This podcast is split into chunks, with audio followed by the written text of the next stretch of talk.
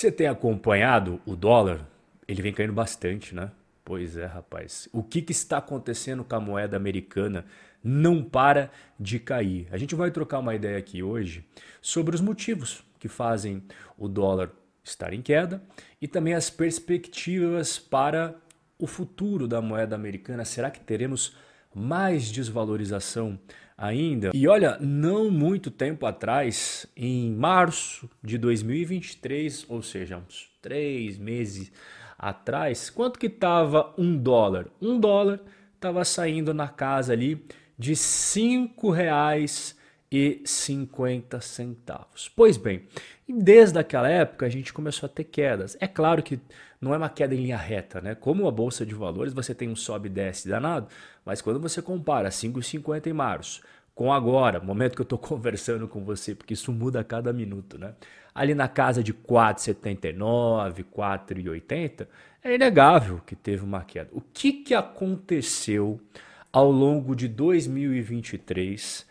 Para ter essa queda aqui. Bom, esse gráfico que você acabou de ver indica quantos reais são necessários para comprar um dólar. E o câmbio é o preço da moeda, nada mais do que isso. Câmbio é o preço da moeda como mercadoria. E o que define o preço do câmbio? É uma regra muito simples. É a relação entre oferta e demanda. Esse é o princípio básico do mercado de câmbio. Se muita gente está comprando dólar em um determinado momento, o que, que vai acontecer? O preço vai subir. Agora, se tem mais gente vendendo do que querendo comprar, o que, que vai acontecer com o preço? Ele vai cair. A lei da oferta e da procura é um fenômeno que determina os preços no mercado. E essa ilustração, ela traz de forma engraçada exatamente o que eu estou explicando aqui para você. Aqui você vê o cara vendendo sorvete. Tá bom, né? Deve ter alguém interessado em comprar sorvete. Aqui tem o cachorro quente. Tá bom, pode ser que tenha pessoas interessadas em fazer um lanche. E aqui o cara está vendendo gabaritos. Quem que vai comprar gabarito, né? Pense no meio da tua cidade ali, a galera vai comprar sorvete, cachorro quente, mas gabarito. Ah, mas é aí que tá o pulo do gato. Eles estão na frente da onde? Eles estão na frente de um lugar onde está sendo realizado concursos. E esse outro desenho também ajuda você a entender mais, tudo de uma forma descontraída. O senhor tem um extintor ABC? Aí o vendedor fala: Tenho, pô, mas só tenho um. De repente todo mundo começou a falar: É meu, é meu, é meu, é meu, é meu. Oferta é o quê? É quantas pessoas estão oferecendo o produto ao mercado. E procura é quantos querem comprar o produto. E é por isso que eu fiz esse quadrinho para você nunca mais esquecer. Oferta. Quando a oferta aumenta, o preço diminui. Quando a oferta diminui, o preço aumenta. Agora vamos falar da procura. Quando a demanda, e aqui demanda e procura são sinônimos, tá? Quando a demanda aumenta, o preço aumenta.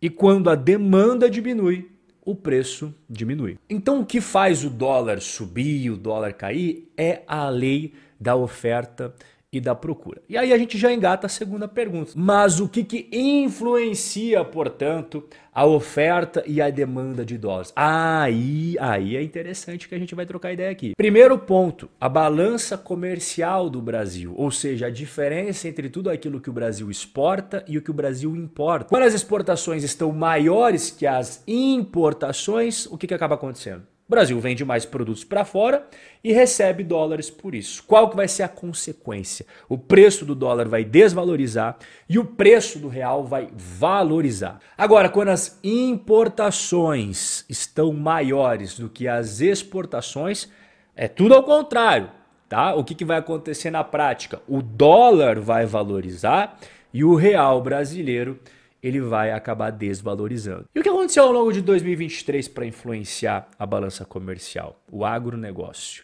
Exportações do agronegócio batem recorde. O Ministério da Agricultura afirmou que o agro brasileiro exportou 16, quase 17 bilhões de dólares no mês de maio, o maior valor para um único mês em toda a série desde 1997. E você sabe que o Brasil não exporta só coisas do agro, mas o agro é o mais importante. A participação no agronegócio chegou a 50,8%. 1%. E no acumulado de todos os meses de 2023, as exportações no agro alcançaram 67 bilhões de dólares. Além de soja em grão, também acabou contribuindo para esse desempenho. Farelo soja, frango, carne suína, milho, açúcar, celulose e óleo de soja. E como eu mencionei agora há pouco, exportações não é só o agro. Quando a gente soma todas as exportações e todas as importações de tudo que você pode imaginar, como é que fica a balança comercial brasileira em 2023? De janeiro até agora, as exportações somaram 153, quase 154 bilhões de dólares e as importações 111 bilhões de dólares. Ou seja, a gente tem muito mais exportações do que importações, um superávit de 42 bilhões de dólares na nossa balança comercial. Isso influencia no quê? Acabei de explicar para você. Lembra? Dólar desvalorizando e real valorizando. Mas tem um segundo ponto aqui: taxa de juros. Quando ela está alta no Brasil, é ruim para quem tem dívida, é ruim para quem tem financiamento, mas é muito bom para quem investe em renda fixa. Isso enche os olhos dos investidores estrangeiros que exatamente procuram esse tipo de investimento. E como é que o gringo faz? Ele separa o mundo em dois. Países desenvolvidos têm pouco risco, muita segurança e taxa de juros lá embaixo. Agora, ele olha o cardápio B.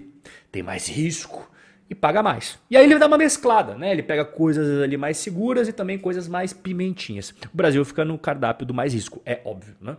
E aqui é o cardápio dos países que pagam muita taxa de juros. Mas o gringo não olha só para a taxa de juros nominal.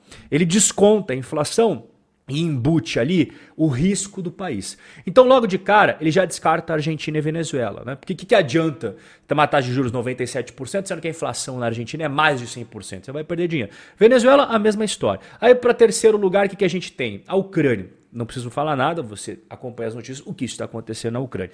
Paquistão, Nigéria, Egito, com todo respeito a esses países aí, cheio de problemas, muitos problemas. O Brasil não é Suíça.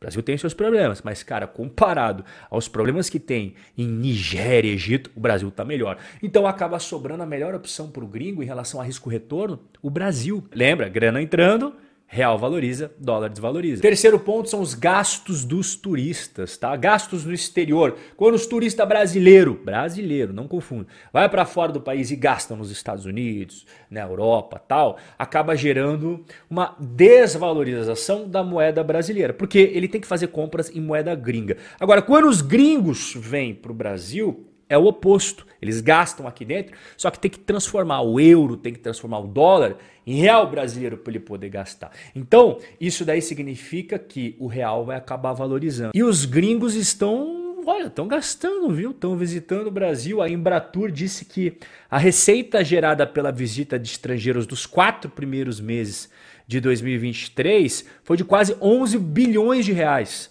a maior dos últimos quatro anos. Agora, o que esperar do dólar?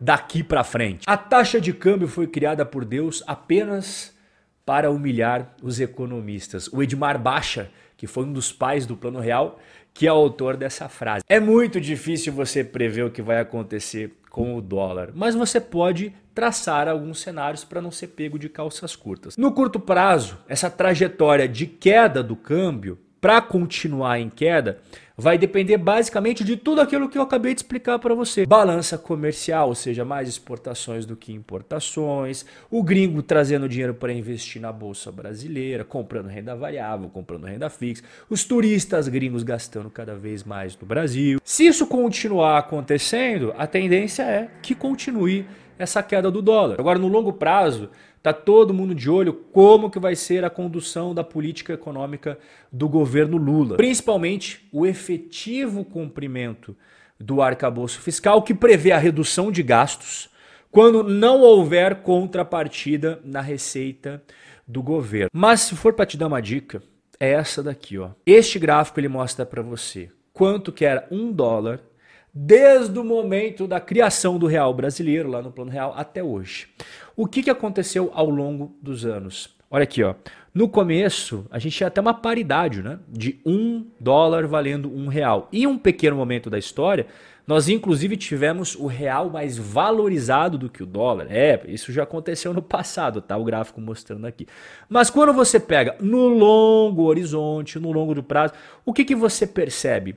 Que a moeda brasileira, ela sempre veio desvalorizando para a moeda americana. É Claro que ao longo do caminho você tem altos e baixos, altos e baixos. Não é uma linha reta. Então, quando você olha para trás e pega um longo horizonte de tempo, é muito importante você ter um pouco do seu patrimônio em moeda americana, porque a tendência é que a moeda americana sempre acabe se valorizando perante a moeda brasileira. Esse é o nosso bate-papo de hoje. Fique super à vontade para escrever aqui nos comentários o que você quiser e a gente vai se ver no nosso próximo encontro. Forte abraço e até a próxima.